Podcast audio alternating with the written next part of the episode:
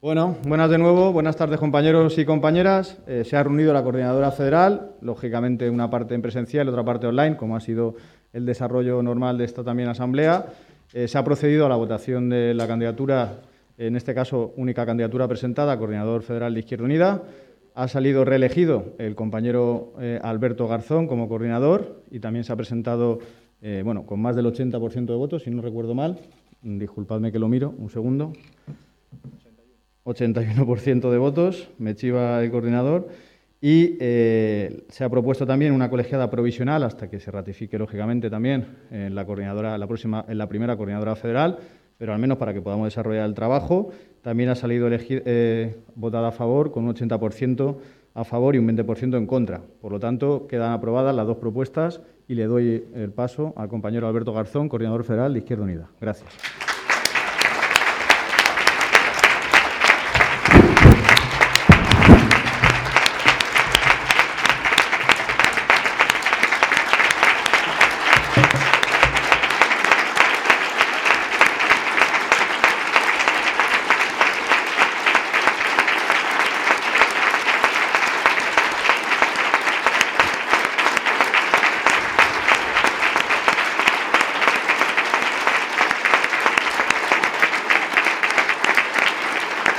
Muchísimas, muchísimas gracias, muchas gracias Isma. Muchas gracias a todas las personas que han hecho esta asamblea posible, técnicamente, logísticamente. No era sencillo. Muchas gracias a todas las personas que estáis aquí presencialmente y a las que nos siguen eh, y que eran parte de esta asamblea por dedicar este fin de semana a esta tarea fundamental para nuestra organización. Y muchas gracias a la militancia por la participación tan intensa que ha tenido y tan activa que ha tenido durante toda la asamblea. Lo decíamos ayer, lo han recordado varias compañeras en el día de hoy. Son más de 270 reuniones territoriales, son más de 2.300 enmiendas.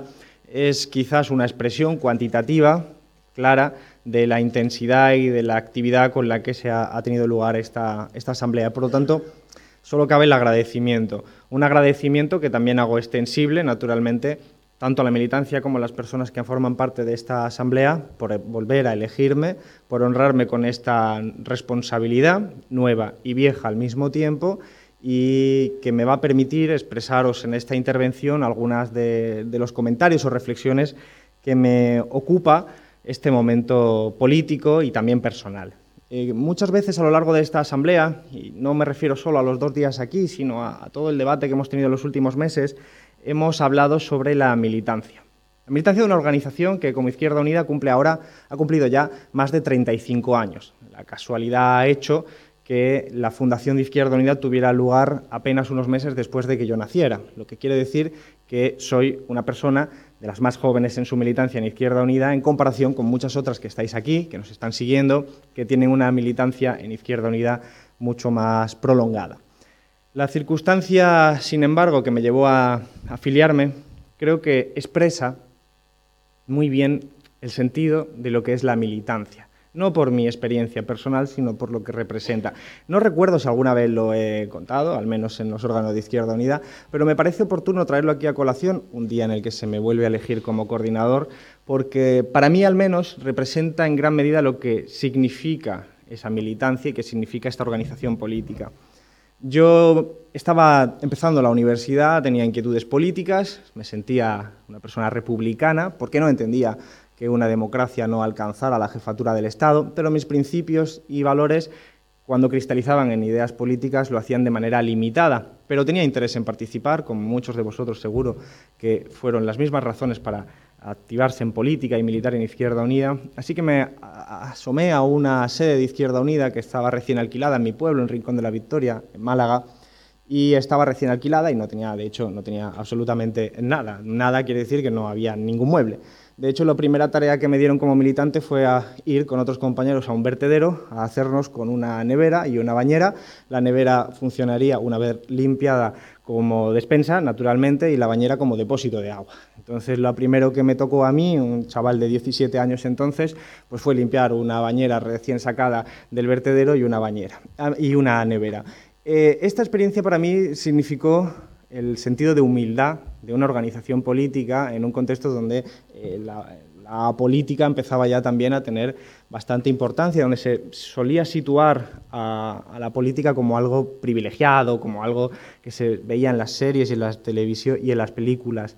Pero además yo militaba, empecé a militar entonces en un, pueblo donde cogobernaban el Partido Popular y el Partido Socialista. Era la costa malagueña y en plena burbuja inmobiliaria y el alcalde era del Partido Popular durante dos años, dos años durante los que la concejalía de urbanismo la ostentaba el Partido Socialista. A los dos años siguientes se alternaban los roles. Urbanismo era para el Partido Popular y la alcaldía para el Partido Socialista. Era, quizás, desde mi punto de vista, un reflejo de lo que supuso el bipartidismo y su funcionalidad con un modelo de crecimiento que con el tiempo hemos visto que fue un verdadero fracaso desde el punto de vista macro y desde el punto de vista humano. Esto lo cuento porque mi experiencia, mi primera aproximación me dio, me dio una enseñanza sobre lo que es la militancia. Solo teníamos un concejal, un concejal que tenía que resistir las presiones de las grandes constructoras, de las grandes inmobiliarias, de mucho poder económico, sin cobrar un salario. Y esa dificultad fue tan grande que hubo tres dimisiones durante toda la legislatura porque era muy difícil asumir una situación en la que te podía venir alguien, un cacique del pueblo, y decir, si no haces lo que yo te digo, tu hermano no va a tener trabajo en la vida. Y seguían, y seguían, y se sustituía cuando esa persona ya no podía más, no resistía y le venía a otra persona ¿no? a sustituir en la concejalía. Entonces yo no sabía que Izquierda Unida estaba poblada de casos de esta naturaleza. Con el tiempo hemos visto muchas experiencias de lucha contra la corrupción, desde Manuel Fuentes en Seseña, Rosa Pérez en Valencia, muchos más, centenares de compañeros y compañeras, desde lo más local hasta lo más amplio, luchando contra la corrupción en un momento verdaderamente difícil. Pero si os cuento esto es porque para mí, decía, el sentido de la militancia a la que siempre se alude para cualquier cosa, para una cosa y para la contraria, tiene un sentido muy, muy especial. verdaderamente He conocido en este tránsito breve de Izquierda Unida mucha gente ejemplar, mucha gente que lo ha dado todo, que se ha enfrentado, que ha asumido riesgos, riesgos de todo tipo, de incluso de violencia, pero riesgos laborales, riesgos de toda naturaleza, como bien podéis documentar en vuestras propias experiencias, incluso las personales vuestras. Pero son gente incorruptible. Pero no me quiero centrar en el militante individual, que siempre podemos eh, señalar, sino en el papel de lo colectivo. Es decir, Izquierda Unida tiene un, papel, un capital simbólico. Somos herederos de una lucha, de un hilo rojo, que podemos retrotraer en el tiempo, incluso si nos ponemos eh, un poco exquisitos a las luchas de, Espartaco contra la esclavitud, pero desde luego que en su breve espacio de tiempo de la historia reciente sabemos situar bien en la lucha antifranquista, en la lucha por la democracia republicana, en la lucha por la construcción de la democracia y en ese hilo rojo que tantas veces hemos insistido. Creo que esto no cabe duda porque afortunadamente es algo de, sentir popular y que todavía está en la memoria fresca. Pero lo que quiero insistir es en el capital político de Izquierda Unida. Esta organización es más, es más que la suma de las partes. Es más que la suma de los militantes individuales.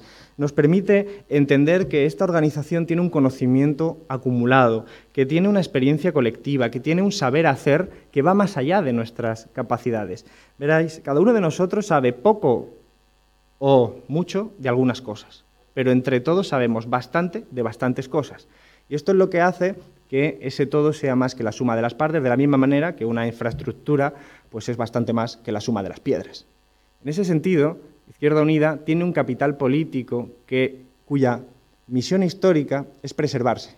Desde mi punto de vista, si me permitís el atrevimiento, esta dirección recién elegida en nuestra Asamblea, la dirección que hemos elegido en la colegiada, mi propia función, tiene el atrevimiento por usar la palabra histórica, tiene la misión de preservar este capital político porque es lo que nos une a un militante de Izquierda Unida en Rincón de la Victoria, con un militante en León, con un militante en otras partes de nuestro país o en el exterior militando en Izquierda Unida. Es un capital político fundamental, desde luego es humilde, de acuerdo a las pretensiones políticas que tenemos y a los objetivos que queremos cumplir, pero ese capital político es fundamental para cualquier transformación progresista o socialista de nuestro país.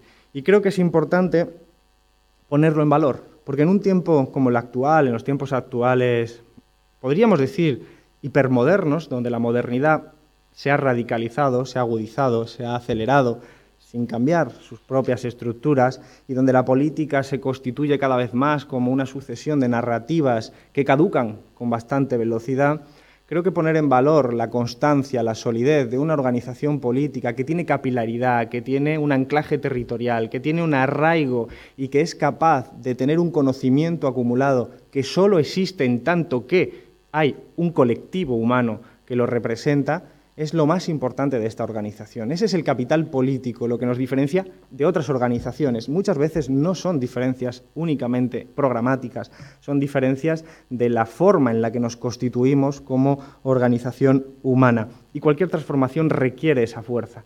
Yo quiero ponerlo en valor porque ese capital político eh, no está escrito en la historia que persista para siempre. Y es de nuestros aciertos de lo que depende de que este capital político pueda ser un instrumento de cambio de transformación social y que no lo despilfarremos, porque no deja de ser sino el lugar donde se han ido depositando las enseñanzas del pasado de mucha gente que ha militado en esta organización. Una organización que, como todo colectivo humano, pierde a gente, compañeros, compañeras, que se van, que fallecen, pero que también incorpora a nuevas personas que se vienen y se incorporan, como hice yo en su momento en Izquierda Unida. Preservar ese capital político, ese nexo que nos une, yo creo que es fundamental. ¿Para qué? Para los retos que tenemos por delante. Y los retos que tenemos hoy en día son distintos, aunque hay algunas continuidades, respecto a los que existían en 1986, cuando se funda Izquierda Unida, o también, naturalmente, con los que existían hace cinco años, cuando yo asumí esta coordinación por primera vez. Podría citar algunos cuantos, porque creo que son oportunos hacerlo, pero desde luego los que voy a citar no agotan la totalidad de los retos, pero también sabemos que en esta circunstancia conviene centralizar y focalizarnos en algunos elementos en particular. Uno de ellos yo quiero traerlo a reflexión porque es el que explica la composición de la colegiada, es el que explica el documento que ha ganado, por qué está constituido y construido de esa manera. Veréis, nosotros tenemos una tradición política que tiene nuestra organización que viene de una crítica a la economía política clásica. Eso quiere decir que se ha hecho desde los mismos parámetros. Parámetros que durante mucho tiempo, durante mucho, mucho tiempo, han negado que el elemento de la producción, el elemento de la economía, tiene dos prerequisitos. El cuidado de las relaciones sociales y el cuidado del planeta. El feminismo y el ecologismo. Sin el cuidado de las relaciones sociales, sin el cuidado del planeta, no hay producción, no hay economía y no hay vida.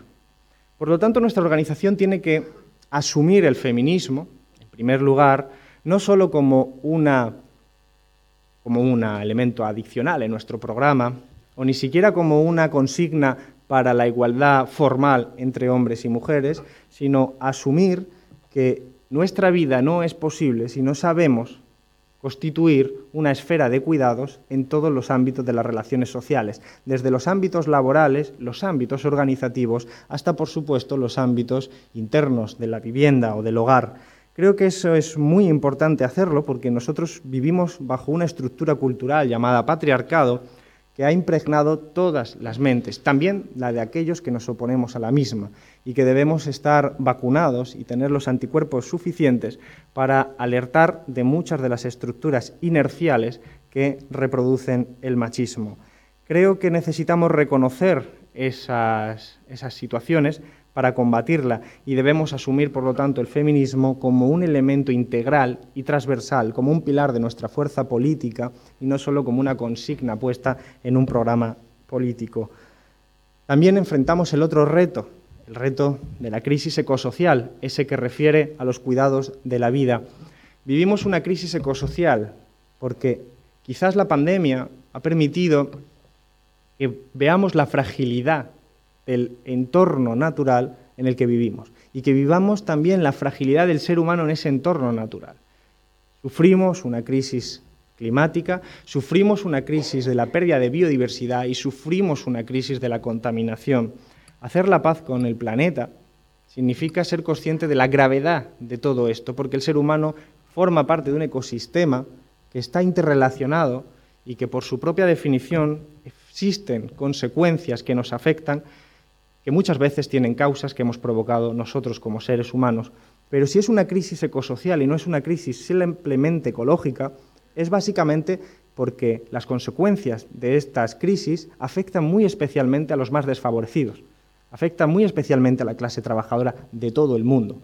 Afectan especialmente a las familias humildes, a las familias empobrecidas de todas partes del mundo, desde los refugiados climáticos desde aquellas personas que ven que donde podían cultivar y cosechar ahora no se puede porque ha cambiado el clima debido a la acción del modelo de producción y consumo llamado capitalismo, hasta nuestros barrios y nuestros lugares de trabajo donde evidentemente hay una mayor protección frente a estas consecuencias por parte de los barrios más adinerados y más ricos. Ser conscientes de esto implica también asumir que sin planeta, sin un entorno natural en el que vivir, tampoco hay producción, tampoco hay vida. Incorporar estos dos elementos no es incorporar una consigna de marketing político, es asumir, es estudiarlo, es profundizar, es darnos cuenta de que efectivamente si no somos capaces de integrar esto, estamos viviendo en una burbuja y las burbujas, como bien sabemos, explotan. Tenemos también encima de la mesa una crisis económica, la segunda crisis económica en una década. La segunda crisis económica sobre un espacio concreto, nuestro país, un país cuya trayectoria histórica en términos económicos ha sido muy volátil y que, sin embargo, responde a la inserción de una economía en la división internacional del trabajo como periferia de la Unión Europea. Y eso nos ha proporcionado, desgraciadamente, muchas vulnerabilidades y muchas fragilidades. Esa noción centro-periferia en el ámbito de la Unión Europea, también se reproduce internamente en nuestro país, donde hay un centro y una periferia, y no me refiero a elementos geográficos, sino a elementos de estructuras productivas que hace que haya varias velocidades de desarrollo. Y creo que es importante que señalemos esto porque la pandemia también ha manifestado la fragilidad de nuestro modelo productivo, de nuestro modelo de crecimiento.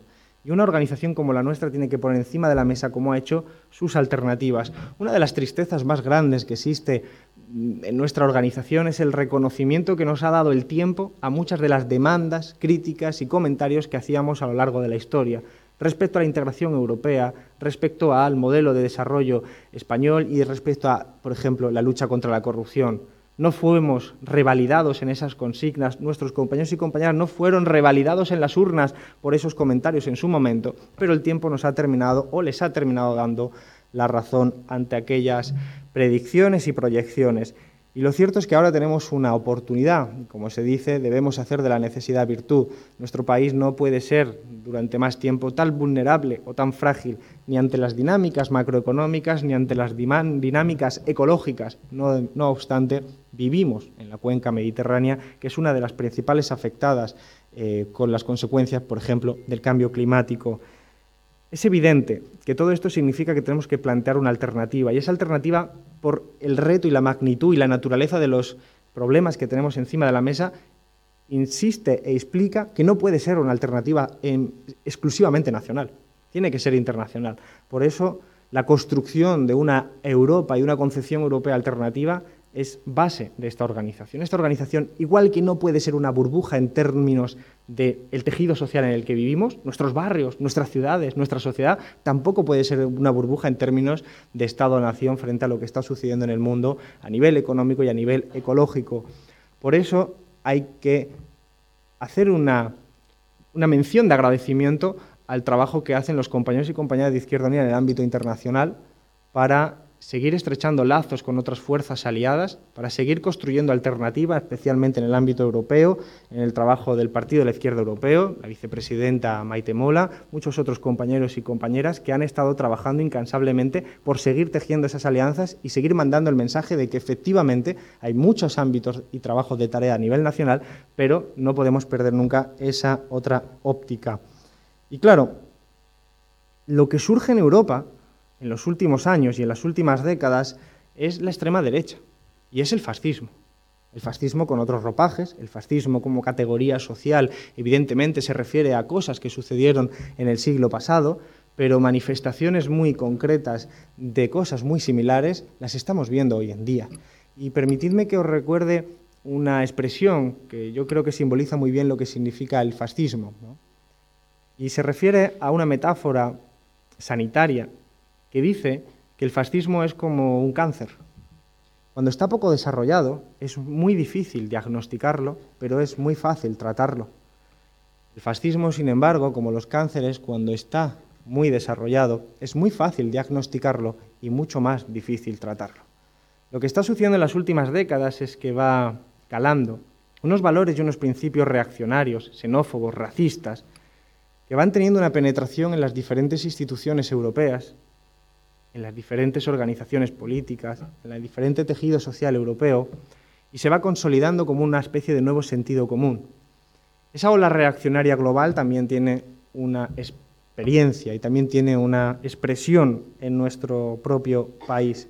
Y eso nos lleva a hacer una reflexión sobre lo que está sucediendo en España.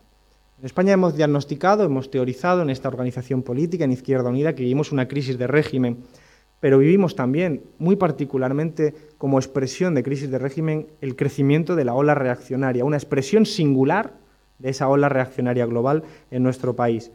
Todavía hoy, en el año 2021, se discute si en España hubo en algún momento revolución liberal en la historia reciente de nuestro país. Lo que no se discute es que lo reaccionario, los valores y los principios reaccionarios siempre tuvieron un peso relativamente más excesivo que en otros países de la Unión Europea en los últimos 200 años. Cualquiera que revise la historia reciente de nuestro país, de los dos últimos siglos, se dará cuenta de que las victorias progresistas, liberales, federalistas fueron escasas y de poca duración.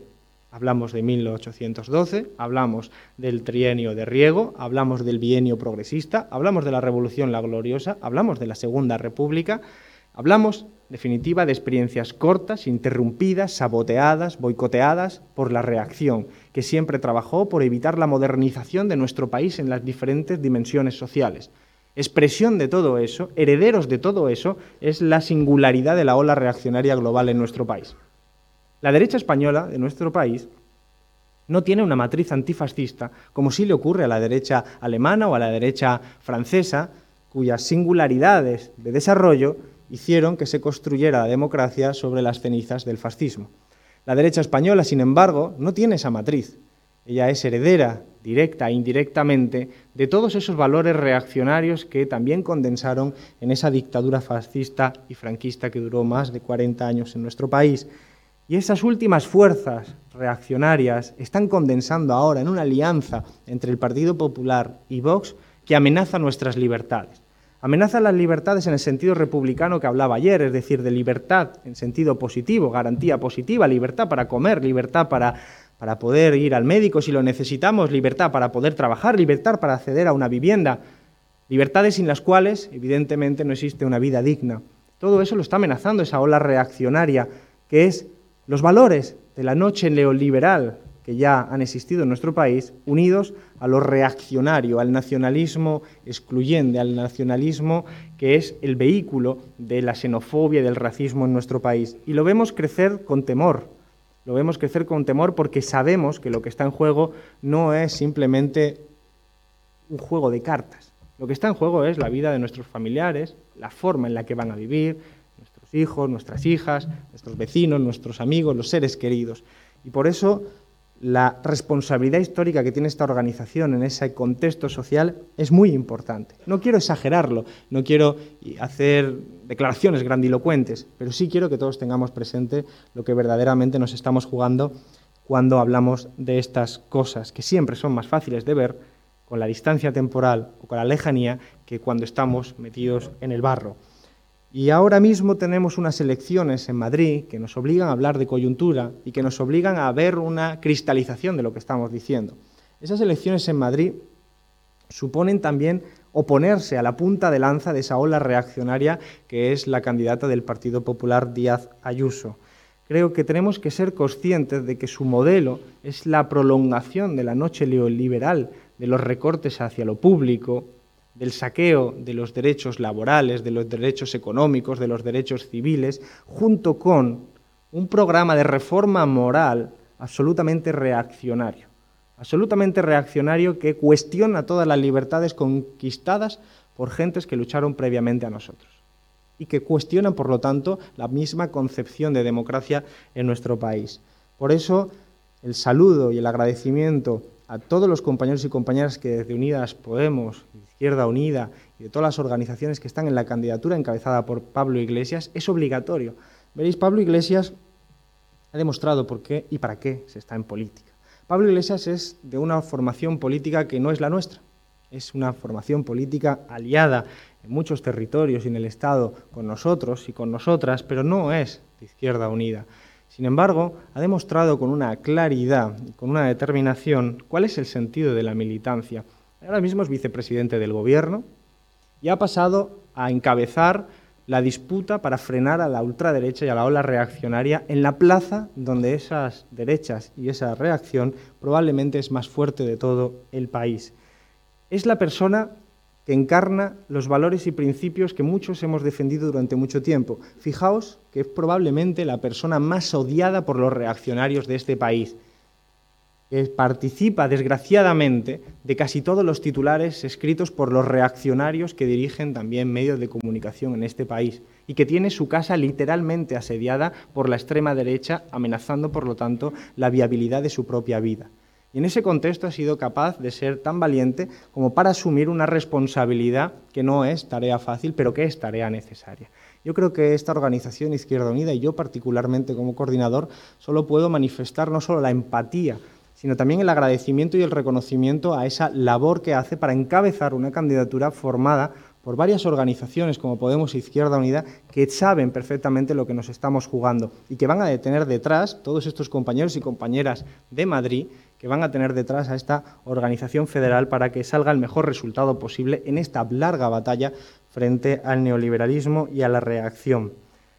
Reafirmar la confluencia, por lo tanto, a la luz de lo que estoy diciendo, es una necesidad no solo en Madrid, sino en todo el país, porque la confluencia, la unidad, no es un fin en sí mismo, es un instrumento.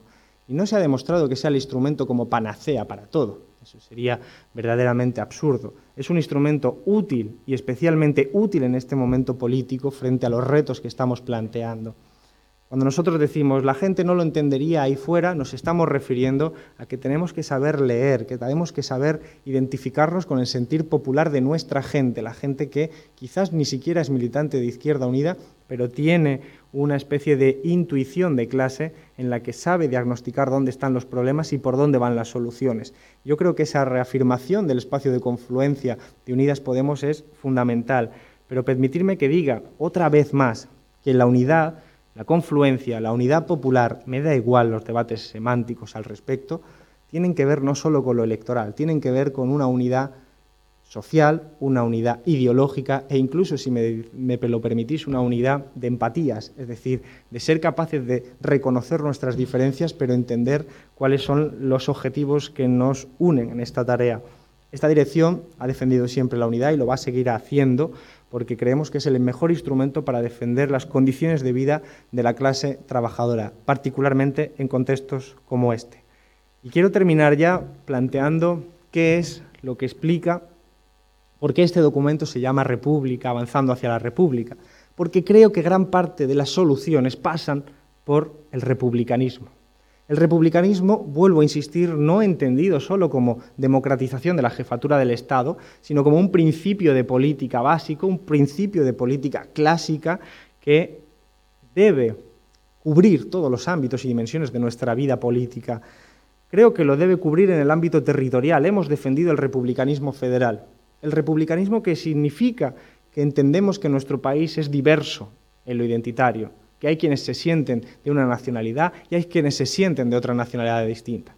Y que nosotros sabemos, por lo práctico que es nuestra organización, que la mejor respuesta es construir unitariamente unas instituciones, un Estado que nos permita identificarnos con lo que nos dé la gana y trabajar conjuntamente por la cohesión social, por la mejora de vida de la clase trabajadora. Y por eso una reflexión añadida histórica. Cuando el republicanismo federal fue defendido por los andaluces en el siglo XIX, a finales del siglo XIX, a las puertas de la Revolución La Gloriosa, cuando las gentes de Cádiz, de Málaga o de Sevilla salieron a defender el republicanismo federal, no lo hacían con los mismos parámetros que a veces se escucha en la televisión desde un punto de vista formalista o administrativo, de qué constitución es mejor, qué artículo era mejor, lo hacían porque entendían que el republicanismo era una esperanza política que resolvía sus problemas cotidianos, problemas que tenían que ver con los impuestos que se les hacían los terratenientes, con los impuestos que le hacía la clase política dominante en ese momento, con determinadas prerrogativas que tenía el Estado para mandar a los más pobres a la guerra, y que en última instancia tenían que ver con las cosas del comer. Y por eso se identificó el republicanismo federal con una solución. Nuestro deber es identificar la república no con una solución formalista, no enrevesarnos en debates escolásticos sobre qué tipo de constitución vendría mejor en este momento, y ni siquiera tampoco dedicarnos a, a plantear el republicanismo como una cuestión estrictamente de memoria histórica sino plantear el republicanismo como una solución de emancipación en el sentido clásico, es decir, de recuperación de libertades y ensanchamiento de nuestra capacidad y maniobra para vivir una vida digna.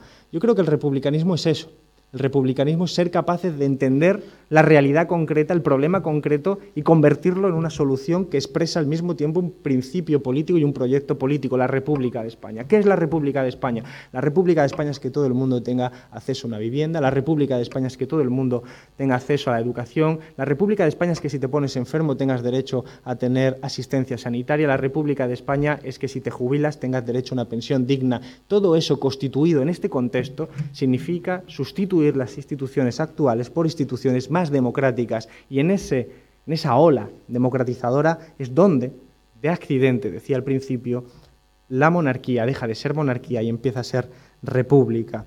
Creo que, sin embargo, el republicanismo abarca más cosas que el ámbito territorial y el ámbito incluso social, porque el republicanismo, unido al feminismo, nos habla de democracia y de cuidados, también dentro de nuestras organizaciones políticas. Ayer explicaba a personas que no conocían cómo funcionaba una asamblea, les explicaba que esta asamblea está siendo sorprendentemente eh, fraterna y que eso es una virtud que muchas veces se olvida, porque también todos hemos asistido a debates broncos donde a veces, desgraciadamente, se han proferido faltas de respeto y donde en muchas ocasiones las tensiones se han disparado contra otros compañeros y compañeras. Sin embargo, la lógica de cuidados es lo que debe prevalecer y los cuidados, como el feminismo, no es algo para decirlo de vez en cuando en nuestros discursos, es algo para interiorizar y practicar. Y eso también en el seno de las organizaciones. Veréis, es algo muy sencillo. La lógica de los cuidados, la lógica del respeto, la lógica de la sana diferencia, promueve espirales virtuosas. Sin embargo, la lógica del insulto, la lógica de la ofensa, la lógica del maltrato, lo único que hace es desencadenar espirales viciosas. Y yo creo que una organización como la nuestra, que pretende no solo saber gobernarse a sí misma, sino ser instrumento de cambio en nuestro país, debe ser capaz de interiorizar la lógica de los cuidados, la democracia en un sentido amplio, republicano y feminista, en su seno. Y esto es algo que también intentamos hacer. La colegiada ha sido constituida precisamente incorporando tres nuevas responsabilidades asociadas directamente a la del coordinador. Feminismo, ecologismo y republicanismo. Las tres obedecen al discurso que hoy estoy aquí diciendo. Las tres obedecen a constituir como pilares fundamentales, a reeducarnos en la medida que sea necesario para que entendamos que más allá de esta sala, más allá de nuestras burbujas, lógicamente, como metáfora natural de organización política, lo que hay ahí fuera exige también nuestra unidad y sobre todo el cuidado fraterno. Quiero decirlo porque decía al principio, algunos de vosotros y de vosotras sois expertos en algunos temas, Decía que algunos sabemos pocos o bastantes de alguna cosa en particular, pero que entre todos sabemos bastante de bastantes cosas, siempre con la mesura necesaria y la humildad requerida, pero lo que está claro es que muchas mentes piensan mejor que unas pocas. No garantizan que acertemos, no garantizan porque yo al menos no creo en esa visión teológica en la que esté escrita la verdad de antemano y nosotros podamos descubrirla. Creo que es algo que por naturaleza política, vamos a tener que ir practicando. Y creo que es mucho más fácil que acertemos si pensamos conjuntamente dentro de cada una de nuestras singularidades. He ahí el capital político de esta organización. Si nosotros, en vez de ser 20.000 militantes y 40.000 simpatizantes, con la experiencia acumulada que tenemos, fuéramos una organización totalmente distinta, con mucha menos gente y mucho menos bagaje y experiencia, probablemente nuestra probabilidad de error sería mayor. Y creo que reconocer esto significa empezar a admitir que hace falta una discrepana sana dentro de nuestras organizaciones. Tenemos todos inercias, y creo que no hay que negarlas, pero sí combatirlas cuando esas inercias son peligrosas o ponen en cuestión a nuestra función. Esto que estoy diciendo quiere decir que tenemos por delante muchos retos sociales, políticos, económicos, ecológicos, sanitarios, económicos en el sentido más amplio de la palabra, frente a unos adversarios con mucho más recursos y con mucho más dinero en particular. Y probablemente con aliados mucho más poderosos. Pero siempre ha sido así.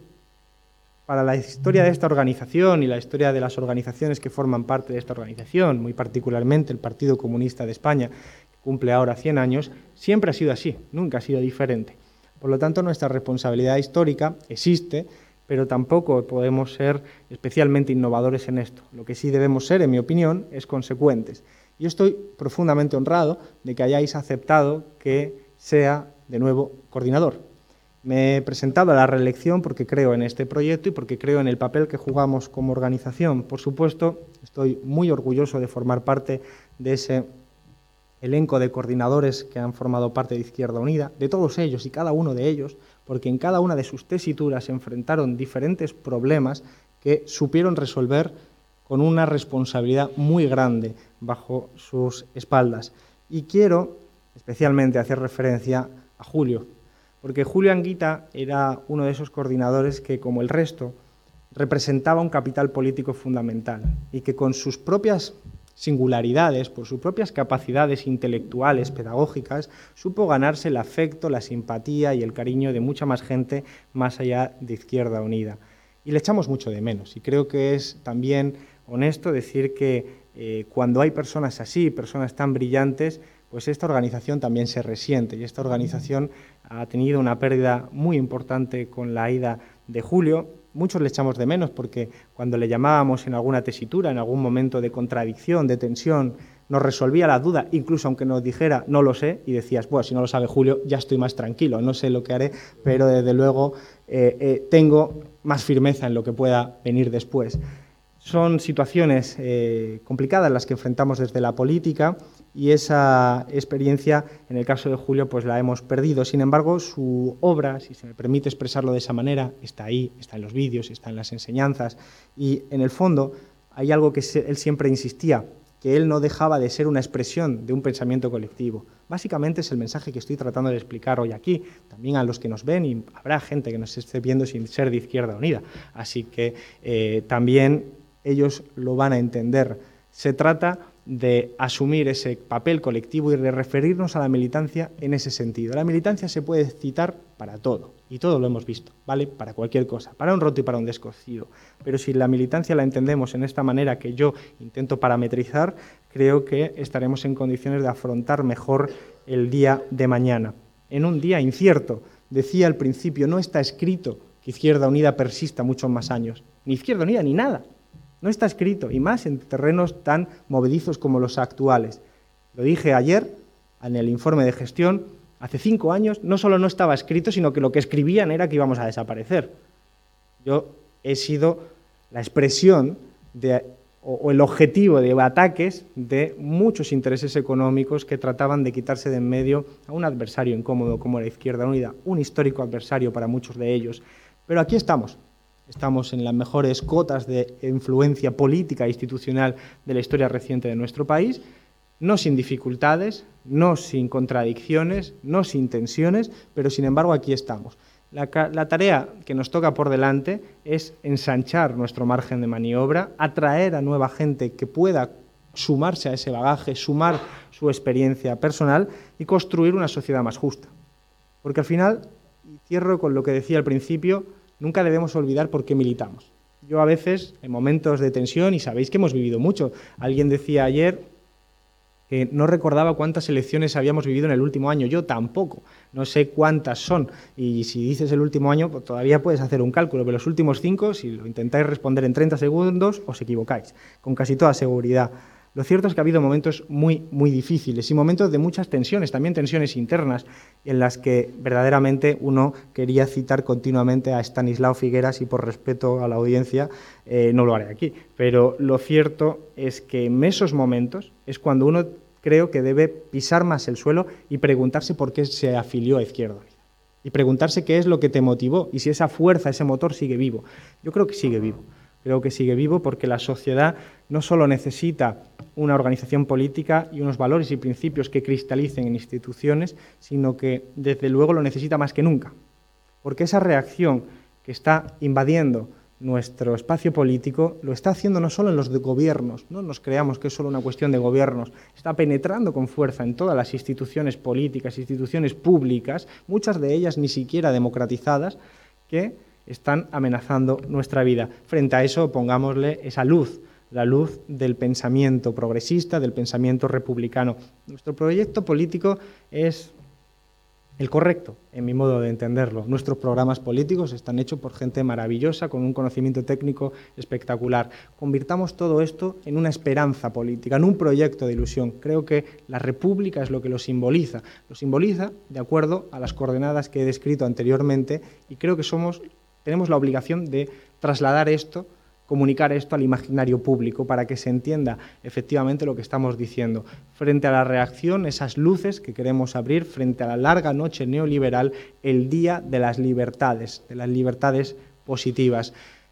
Nos tocan retos importantes, no diferentes a los de ayer, no demasiado diferentes a los de hace cinco años, algo diferente respecto a los de hace 30 años, pero desde luego son retos para los que yo estoy dispuesto, estoy a disposición y sé que el equipo que he elegido, que habéis votado con el 80%, es un equipo que está preparado para asumir esos momentos políticos y quiero agradecerlo. Quiero agradecerlo porque en estos tiempos dar el paso hacia adelante, asumir y poner la cara adelante es un ejercicio de heroicidad.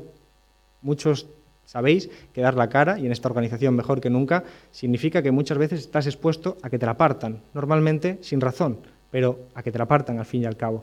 Por eso lo vinculo con lo del principio. Ese agradecimiento a la militancia es un agradecimiento a vosotros y a vosotras, incluso aunque no hayáis votado mi candidatura, porque formáis parte de un capital político que es fundamental en este momento político y porque frente al adversario nosotros no tenemos diferencias. Frente al adversario no tenemos distancias ni corrientes ni ningún matiz entre nosotros. Y por lo tanto no debemos olvidar nunca de qué lado de la trinchera estamos. Salud y república.